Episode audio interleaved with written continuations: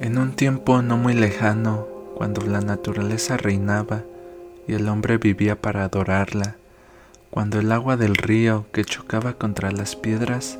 que se escondían debajo de la corriente eran el despertador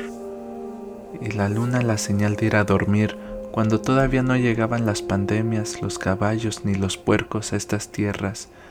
y Moctezuma y Cuauhtémoc comían tacos de chapulines mientras el sol los miraba. En Cuautitlán, Tlaxcala, Texcoco, Tepozotlán y otras ciudades de México que a pesar de la conquista de los españoles aún mantienen su nombre originario, los indios endemoniados como los llamaban los conquistadores, mataban a su gente para dársela a los dioses del fuego, del sol, de la lluvia, en forma de peticiones o agradecimientos, colgaban a mujeres y les desgarraban los muslos y luego se los ponían de máscara para bailar con estos. Vestían los cueros humanos como si fuera piel de vaca, degollaban a la gente, las cabezas y los cuerpos por las escaleras de las pirámides rodaban, pero antes de esto practicaban anatomía, sacaban corazones y se los enseñaban al Señor Sol. La sangre la utilizaban como agua bendita, era un ofrecimiento, un regalo. Los españoles espantados, horrorizados, en shock, los consideraban unos demonios poseídos por Satanás,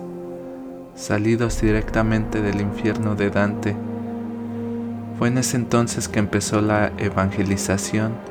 y muy pronto los indígenas empezaron a recitar el Ave María el Padre Nuestro y otras plegarias, iban a los templos con miedo ya por su propia cuenta. Los niños eran los que más rápido aprendían a rezar. Los indígenas que seguían practicando sus tradiciones eran acusados por sus propios compatriotas para ser reprendidos o matados en nombre de un Dios que decían que caminaba sobre el agua y convertía el agua en vino espada o cruz, muerte o conversión. En ese entonces, cuando los españoles empezaron a convertir a los indígenas en hijos del Señor Jesús y de la santa santidad, fue cuando se cerraron las puertas del cielo, del paraíso, de lo natural, y verdaderamente empezó el infierno en la tierra, la conquista, colonización, violación de cuerpos y mentes. Dios atormentará al hombre durante la eternidad por haber seguido sus energías, escribió William Blake en El matrimonio del cielo y del infierno.